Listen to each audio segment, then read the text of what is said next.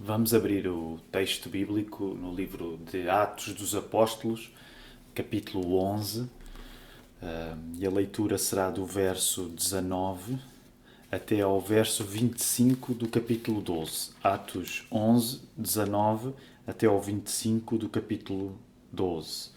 E diz assim o texto bíblico: Então os que foram dispersos por causa da tribulação que sobreveio a Estevão se espalharam até a Fenícia, Chipre e Antioquia não anunciando a ninguém a palavra, senão somente aos judeus. Alguns deles, porém, que eram de Chipre e de Cirene e que foram até Antioquia, falavam também aos gregos, anunciando-lhes o Evangelho do Senhor Jesus. A mão do Senhor estava com eles e muitos, crendo, se converteram ao Senhor. A notícia a respeito deles chegou aos ouvidos da igreja que estava em Jerusalém e enviaram Barnabé até a Antioquia. Tendo eles chegado e vendo a graça de Deus, alegrou-se e exortava a todos a que, com firmeza de coração, permanecessem no Senhor, porque era homem bom, cheio do Espírito Santo e de fé. E muita gente se uniu ao Senhor. E partiu Barnabé para Tarso, à procura de Saulo, tendo-o encontrado, levou-o para Antioquia. E por todo um ano se reuniram naquela igreja e ensinaram numerosa multidão. Em Antioquia foram os discípulos, pela primeira vez, chamados cristãos. Naqueles dias desceram alguns profetas de Jerusalém para Antioquia, e apresentando-se um deles chamado Ágabo, dava a entender pelo Espírito que estava para vir grande fome por todo o mundo, a qual sobreveio nos dias de Cláudio.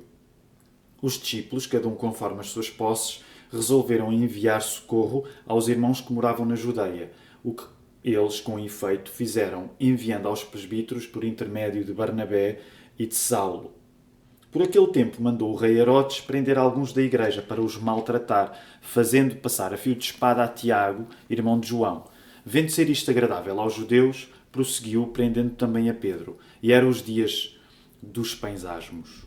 Tendo-o feito prender, lançou-o no cárcere, entregando-o a quatro escoltas de quatro soldados cada uma, para o guardarem, tencionando apresentá-lo ao povo depois da Páscoa. Pedro, pois, estava guardado no cárcere, mas havia oração incessante a Deus por parte da igreja a favor dele. Quando Herodes estava para apresentá-lo naquela mesma noite, Pedro dormia entre dois soldados acorrentado com duas cadeias, e sentinelas à porta guardavam o cárcere. Eis, porém, que sobreveio um anjo do Senhor, e uma luz iluminou a prisão. Tocando ele o lado de Pedro, o despertou, dizendo: Levanta-te depressa. Então as cadeias caíram-lhe das mãos. Disse-lhe o anjo: Cinge-te e calça as sandálias. E ele assim fez. Disse-lhe mais: Põe a capa e segue-me. Então, saindo, seguia, não sabendo que era real o que se fazia por meio de um anjo. Parecia-lhe antes uma visão.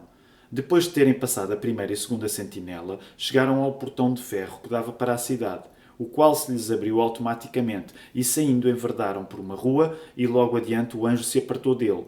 Então Pedro, caindo em si, disse: Agora sei verdadeiramente que o Senhor enviou o seu anjo e me livrou da mão de Herodes e de toda a expectativa do povo judaico. Considerando ele a sua situação, resolveu ir à casa de Maria, mãe de João, cognominado Marcos, onde muitas pessoas estavam congregadas e oravam. Quando ele bateu ao postigo do portão, veio uma criada chamada Rode ver quem era, e reconhecendo a voz de Pedro, tão alegre ficou que nem o fez entrar mas, volta, mas voltou correndo para anunciar que Pedro estava junto do portão. Eles disseram-lhe: Estás louca? Ela, porém, persistia em afirmar que assim era. Então disseram: É o seu anjo. Entretanto, Pedro continuava batendo. Então eles abriram, viram-no e ficaram, ficaram atônitos.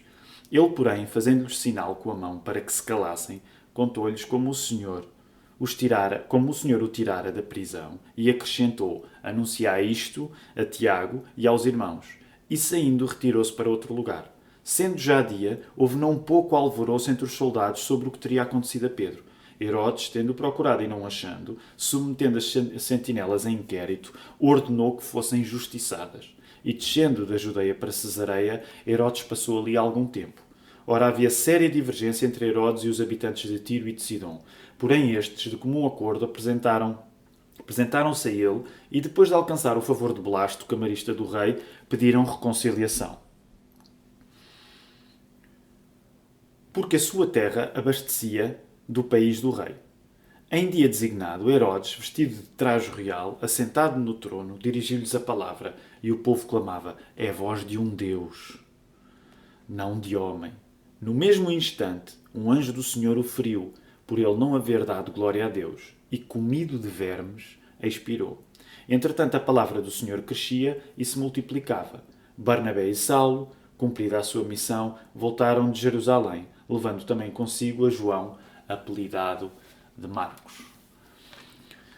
O sermão de hoje uh, chama-se Ter nos obstáculos oportunidades. E eu quero insistir na ideia, nesta ideia de termos nos obstáculos oportunidades, abrindo o texto bíblico, como fizemos em Atos 11 e 12, uh, para aprendermos com uma igreja que está a sofrer no prato e que está a sofrer na perseguição. Da fome, esta igreja que é chamada a ter nos obstáculos oportunidades, da fome, esta igreja inventa fartura Uh, em vez de desesperar, esta igreja dá. E se é para se entregar alguma opção, a opção desta igreja é a oração. Então, a capacidade para que esta igreja assim seja e para que assim faça não está nela, nela própria, a igreja, mas é uma capacidade que está em Cristo. Palavra que nós vemos que nenhum homem consegue conter, palavra que está no ir, e por isso mesmo gostaria que nesta manhã o mesmo pudesse acontecer connosco, ao termos o texto bíblico aberto para nós. Nós começámos a estudar o livro dos Atos dos Apóstolos no início de janeiro e demos a, a, como título a este estudo do, dos Atos dos Apóstolos uh, Está no Ir. E uma das coisas que nós nos podemos aperceber agora é que estamos numa segunda fase do livro dos Atos dos Apóstolos, eh, depois da primeira fase, à qual chamámos Lua de Mel em Jerusalém, porque aparentemente tudo corria bem, nós passamos para uma segunda fase, que é a fase à qual podemos chamar Casa no Estrangeiro, em que da conversão de um gentio, Cornélio, Uh, ouvimos uh, essa mensagem na semana passada. Uh, da conversão desse gentio, nós passamos agora para a conversão de muitos gentios. O Evangelho está no ir e Jerusalém, que era o berço do Evangelho, um, passou, a palavra passa de Jerusalém agora para muitos crentes anónimos. Portanto, vemos que a palavra está no ir de uma maneira em que já não está apenas, vamos dizer assim, no contexto dos apóstolos, mas está no contexto de muitos crentes anónimos que vão espalhar a palavra além de Jerusalém. E por isso, no texto que nós acabamos de ler, nós encontramos a palavra a espalhar-se à Fenícia, Fenícia que seria eh, atual Líbano, a espalhar-se à ilha de Chipre e a espalhar-se à cidade de Antioquia, que seria na atual Síria. Vemos um destaque que é dado a Barnabé, é depois dado também a Paulo, eh, vemos uma cena rápida uh, de libertação de Pedro e vemos uma cena ainda mais rápida do castigo de, que Deus dá a Herodes. Portanto, a palavra está a ir além de Jerusalém, está em Antioquia, mas o episódio vai passar também por Jerusalém outra vez e depois eh, Cesareia, onde Herodes está. Uma das coisas que o livro dos Atos dos Apóstolos nos quer transmitir é que Cristo, estando à direita do Pai, porque é, foi isso que aconteceu com a ascensão logo quando ele uh, subiu até à direita do Pai. Eh, quando Cristo está à direita do Pai, a história de Cristo continua a ser escrita, neste caso através do Espírito Santo. A história é essa, que começa nos apóstolos, humanamente falando, começa nos apóstolos, mas que já está a ir além deles. Por isso mesmo, uma das conclusões que nós devemos tirar é que tudo está no ir a palavra de Jerusalém está a ir além das fronteiras de Jerusalém, eh, está a ir além até das fronteiras de Israel. A palavra dos apóstolos está a passar dos apóstolos para os anónimos. Os que falam a palavra eh, os que falam a palavra, neste caso Pedro, estão a ir da prisão para a via pública. E por último, a palavra de louvor que Herodes quis guardar para si eh, passa dele, que é um grande narcisista, para o nome certo, que é o nome de Deus. Então a palavra está no ir. Isso é uma coisa que as várias circunstâncias diferentes deste texto nos, está, nos estão a dizer. As várias circunstâncias estão-nos a dizer. A palavra está no ir e não há homem que consiga pará-la de apóstolos para anónimos, de Jerusalém além das fronteiras de Israel, da prisão para a via pública e do louvor do narcisista para o louvor do nome certo pertence apenas a Deus. Eh, nós vemos no verso 20 do capítulo 11 que a palavra está a chegar aos gregos e Antioquia é a cidade perfeita para a internacionalização assumida do Evangelho. Esta cidade, Antioquia, tinha sido fundada em 300 anos antes de Cristo por um general de Alexandre o Grande, que se chamava Seleucus Nicator, mas que tinha batizado esta cidade à sombra do nome do seu pai, que se chamava Antíoco. Esta cidade tinha um porto e tinha uma reputação de grande arquitetura e cosmopoliti cosmopolitismo, uh, e havia gente de todo o mundo mediterrâneo lá, gregos, judeus, orientais e romanos. É aqui, nesta cidade, Antioquia, que Barnabé vai ter a oportunidade de, muito surpreendido e satisfeito, encorajar a igreja crescente.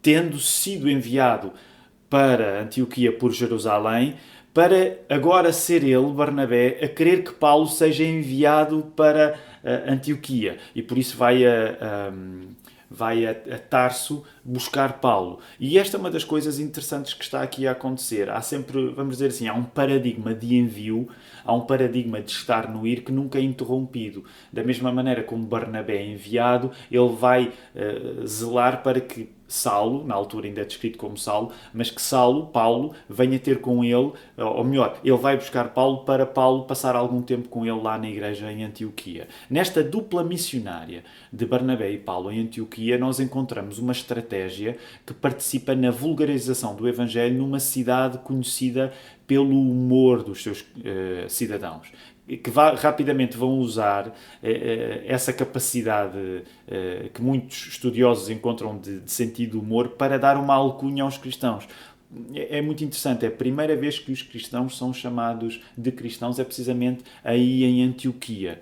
Uh, o que a comunidade cristã é não depende da ausência de dificuldades, é uma das coisas que nós estamos a descobrir neste texto.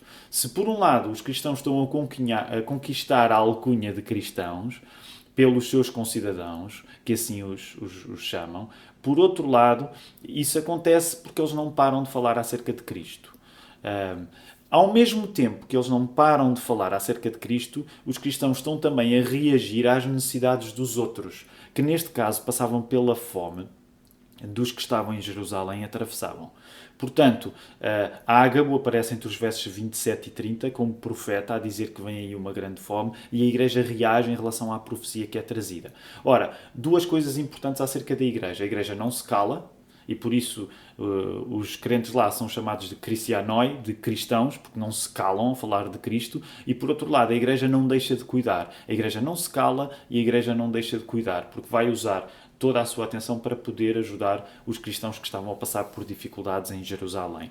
Em vez de ser Jerusalém generosa, como até agora tinha sempre sido, agora é a altura de Jerusalém receber a generosidade dos outros, neste caso dos cristãos de Antioquia. Um, o que encontramos neste texto também é uma Jerusalém carente. Carente porque está a sofrer no prato e está a sofrer na perseguição. Herodes Agripa era neto de Herodes o Grande e era sobrinho de Herodes Antipas, aquele que tinha julgado Jesus. E este Herodes Agripa I queria agradar aos judeus que, nas suas linhas mais conservadoras, sobretudo os, os, fariseus, o tinham em pouca conta. E tinham Herodes em pouca conta porque ele tinha tido uma descendência romana e não propriamente uma, eh, uma, uma educação realmente judaica, ele tinha tido uma educação romana, e era descendente de Edomitas. Os Edomitas eram o povo uh, uh, que veio de Esaú. Primeiro, uh, nesta campanha de, de, publicidade, Herodes, para ganhar o coração do, do, dos, dos, judeus, executa o apóstolo Tiago. E quando nós falamos do apóstolo Tiago, estamos a falar do apóstolo que fazia parte do núcleo íntimo de Jesus, que era Pedro, João e Tiago. Portanto, este Tiago, filho de Zebedeu, uh, ele executa este apóstolo Tiago uh, e, por outro lado, vai prender Pedro. Tudo isto para ficar com uma imagem melhor junto da, das linhas mais conservadoras dos judeus do seu tempo. Mas se Herodes está a usar o seu poder para querer limitar a Igreja, a Igreja está a usar o seu poder para continuar a ser livre. E neste caso, isto acontece através da oração. Então vemos que Herodes está a querer limitar a Igreja, mas a Igreja é livre através de se dedicar à oração. E por isso é muito interessante a Igreja está a usar este poder de oração para orar por Pedro na prisão. E geralmente todos os pregadores, quando pregam acerca deste texto, fazem questão de notar uh, o facto de o verbo no grego usado para classificar o tipo de oração da Igreja ser o mesmo verbo que o autor Lucas, portanto, o autor de Atos dos Apóstolos e o autor do Evangelho de Lucas, ele usa o mesmo verbo para descrever o tipo de oração que a Igreja está a fazer por Pedro, que agora está preso, eh, que foi o verbo que Lucas usou para descrever o tipo de angústia que Jesus sofria no Getsemane. Eh, e isto eh, é relevante porque está a querer dizer-nos que o modo como a Igreja se aplica a orar por Pedro, que está preso, é o modo como intensamente Jesus viveu a sua agonia no jardim do Getsemane pouco tempo antes de morrer na cruz. Há aqui coisas para, para nós aprendermos. Pedro, uh, vamos ao cenário rapidamente da prisão de Pedro. Pedro está muito preso, com duas cadeias, diz o verso 6, uh, eh, mas está pouco preocupado, até porque dormia. Então, Pedro está muito preso, mas está pouco preocupado. E há um anjo que se vai tornar participante da história. Em menos de nada, Pedro está vestido e está na via pública, dizem os versos 8 a 10 do capítulo 12. Pedro dirige-se à casa de Maria, que era mãe do evangelista João Marcos, onde a igreja se reunia em oração, diz-nos o verso 12. O que Rode, empregada de Maria, não esperava é que a resposta à oração fosse tão rápida. A sua alegria ao ver Pedro a bater-lhe à porta é tal que, que, que, não lhe abre a porta.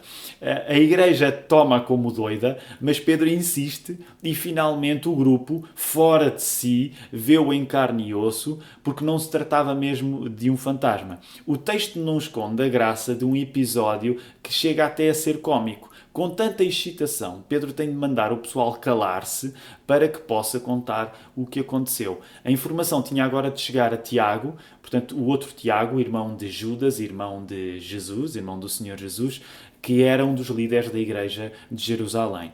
A oração dos cristãos liberta o que a oposição à Igreja quer limitar. Este é um dos princípios que o texto está aqui a sugerir-nos. A, a, oração liberta aquilo que os inimigos da, da, da Igreja querem limitar. E o texto não termina sem que se regresse ao assunto do poder de Herodes. Portanto, ainda estamos no capítulo Herodes. Herodes tinha agora uh, ido a Cesareia, ele ficou naturalmente muito aborrecido com o facto de Pedro. Já não estar preso, castigou as pessoas responsáveis uh, por isso, que, que, na prática não eram bem responsáveis, porque foi o anjo que, mudou todas as circunstâncias, mas e segue para Cesareia porque tinha questões políticas, como o texto nos indica, para tratar ali na, com, com, a região de Tiro e de Sidom. Uh, Herodes está tão cheio de si mesmo que emprega todo o Fausto que pode ao falar para esta gente lá. E isto de uma maneira tal que o auditório presente, as pessoas que o estão a ouvir, sentem que a glória que está a ser procurada está à altura do divino. Como Herodes se julga divino, o divino julga Herodes. Este é um, um, choque que está aqui a acontecer neste texto. Como Herodes se julga divino, o divino vai julgar Herodes. E naquele momento ele morre castigado por Deus. Diz o verso 23 que ele sucumbe eh, comido por vermes. É, o historiador Josefo falando sobre este episódio, atribuía a morte de Herodes a problemas de estômago, o que não deixa de ser uma convergência assinalável entre aquilo que o Atos, Atos dos Apóstolos eh, descreve e aquilo que os historiadores eh, escreveram. Herodes, como símbolo de oposição à palavra de Deus, usou a sua própria palavra para se glorificar, mas nem isso para o crescimento da comunidade que depende da palavra real. Então deixa-me voltar a repetir esta ideia. Herodes é um símbolo da oposição à igreja e usou a palavra, a sua própria palavra, para se glorificar, mas nem isso para o crescimento da comunidade que depende da real palavra, que é a palavra de Deus. Terminemos por isso com uma ênfase uh, especial. A igreja, estando no ir, olha para os obstáculos como uma oportunidade. Uh, e é, esta é a ênfase final que vos quero deixar. A Igreja, que está no ir, olha para os obstáculos como uma oportunidade. Da fome, a Igreja inventa fartura. Em vez de desesperar, a Igreja dá. Se é para se entregar a alguma obsessão, a opção da Igreja é orar. Então, são, eh, vamos dizer, três manifestações do facto da Igreja encarar os obstáculos como uma oportunidade. Da fome está a inventar fartura, em vez de desesperar, a Igreja dá, e se é para se dedicar a alguma opção, essa opção vai ser a oração. Eh, é óbvio que hoje, em março de 2020, as nossas circunstâncias não são exatamente aquelas de há dois mil anos da Igreja. Mas eu creio que não é difícil nós identificarmos com algum do aperto. Uh, numa ocasião em que nós julgávamos poder planear o nosso próximo ano com a calma dos anos anteriores, Deus traz com esta crise que nós estamos a viver, a crise do coronavírus, a certeza de que, como o apóstolo Tiago dizia, lá em Tiago 4, 13 a 15, eh, não vale a pena nós construirmos o nosso futuro sobre as nossas próprias estimativas. Não vale a pena nós dizermos vamos fazer isto e aquilo. O que Tiago nos diz lá é se Deus quiser, tu vais fazer isso. Mas não construas, a ideia é esta, não construas o teu futuro sobre aquilo que te parece provável e que tu vais fazer. E eu acho que hoje, pelas circunstâncias que estamos a viver, eh, fica mais fácil acreditar nisso, até para pessoas que podem eh, não se identificar com o cristianismo.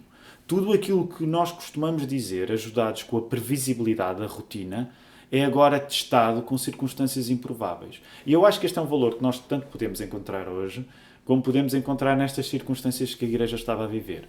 Mas como víamos há algumas semanas, um, cabe a Deus, cabe a Cristo, tornar aquilo que nos parece improvável possível. Uh, por isso, nós cristãos não ficamos apenas a, a, a, constatar o que nos parece mais provável ou o que nos parece mais improvável. Não ficamos apenas a, com certezas muito prévias acerca do que é possível e do que é impossível. A partir do momento em que Cristo nos encontra, a partir do momento em que Deus peregrina até nós, o possível e o impossível passam a estar nas mãos de Deus e já não nas nossas. Foi isso que algumas semanas vimos com o texto bíblico aberto para nós. Logo, nós somos chamados à mesma atitude da Igreja de há dois mil anos, sofrendo no prato e sofrendo na perseguição. Portanto, acredito que o texto bíblico, ao abrir-se para nós, nos está a ajudar a querer a nós sabermos ler a realidade que estamos a viver e eu acho que a realidade que nós estamos a viver vai ser melhor lida, o texto daquilo que nós estamos a viver vai ser melhor lido com a Bíblia aberta e o Espírito Santo a dirigir-nos e a mostrar-nos que uh, uh, o, o sofrimento que a igreja em Jerusalém tinha no prato, o sofrimento que a igreja em Jerusalém tinha na perseguição, tem coisas para nos ensinar a nós hoje em Portugal de março de 2020 no meio desta crise do vírus. Novamente, da fome somos chamados a inventar fartura. Não por magia, mas pelo um dom de partilhar, pela questão da generosidade. É este o exemplo de Barnabé. Barnabé é fantástico. Temos insistido a dizer algum, bebê vai ter de se chamar Barnabé depois do estudo do livro dos Atos dos Apóstolos, algum bebê da nossa comunidade. Barnabé é uma pessoa incrível, ele está a surgir como esta uh, figura mediadora, portanto, ele é um homem de generosidade. A generosidade de Barnabé uh, está em trânsito, está no ir, agora é uma marca também de Antioquia. Paulo está com ele em Antioquia, portanto, como é que nós da fome inventamos fartura? Nós, de facto, não podemos inventar fartura, mas nós temos na generosidade um dom de a fome não ter a última palavra sobre a ausência de comida e nós podemos fazer daquilo que temos algo mais para aqueles que não têm aquilo que nós temos. Por outro lado, somos chamados a trocar o nosso desespero por esta atitude de dar. O mais fácil é sempre nós desesperarmos diante de circunstâncias que não previmos ou diante de circunstâncias que nos assustam, mais fácil é ter medo e desesperar. O Evangelho chama-nos a dar, porque foi isso que Cristo fez. É? Nós somos chamados a dar porque Cristo cedeu também. Nós não vamos fazer o mesmo que Cristo fez por nós, na medida em que Ele tem o poder de, através do seu sacrifício, fazer coisas que os nossos sacrifícios não fazem, mas nós vamos fazer sacrifícios eh, filhos do sacrifício do filho, digamos assim. E por isso, em vez de desesperar, somos chamados a dar. Por último, novamente salientar esta ideia de que se nos vamos obcecar com alguma coisa, que essa obsessão seja a oração. Se Lucas usa um termo tão pungente para descrever a agonia do nosso Senhor Jesus no jardim, uh, pouco tempo antes da sua morte, se ele usa esse mesmo termo para classificar a oração uh, da igreja em Jerusalém, por Pedro que estava na prisão. Então, se há alguma coisa que, que, tem de representar a nossa agonia, vamos dizer assim, então que a nossa agonia seja a oração. Isto não significa que vamos agonizar orando, mas significa que se há coisa que vai ter de pedir o máximo dos nossos sentimentos, essa coisa deve ser a oração. E nós temos agora um tempo formidável, talvez não o mais fácil uh, para o fazer, mas que é, já que estamos em casa, usemos esse tempo para, para, para orar e orar com uma, uma intensidade grande. É assim que na prática nós podemos adorar a Deus, em vez dos Herodes que se levantam para querer a glória de Deus para eles próprios. E portanto, nesta altura, a insistência é esta: somos chamados à mesma atitude da Igreja de há dois mil anos, sofrendo no prato e na perseguição. Da fome, inventemos fartura, através da generosidade, troquemos o desespero pelo dar façamos de orar a nossa obsessão. É assim que nós vamos adorar Deus, em vez de todos os Herodes que prometem uma glória que na realidade não têm. Por isso termino esta mensagem desta maneira única e diferente. Nunca tinha gravado uh, uma, um sermão a partir de minha casa, mas para dizer, Igreja da Lapa e todos aqueles que nos ouvem, está no ir, é isso que nós acreditamos que devemos continuar a fazer. As circunstâncias podem ter mudado, uh, mas como a palavra nos diz lá em Isaías 40, as circunstâncias podem mudar, mas a palavra Deus nunca muda. Isso significa que a palavra que estava no ir quando as circunstâncias eram mais fáceis é a palavra que vai continuar a estar no ir quando as circunstâncias ficam mais difíceis, porque Cristo é o mesmo ontem, hoje e sempre. Igreja da Lapa está no ir. Que Deus nos ajude.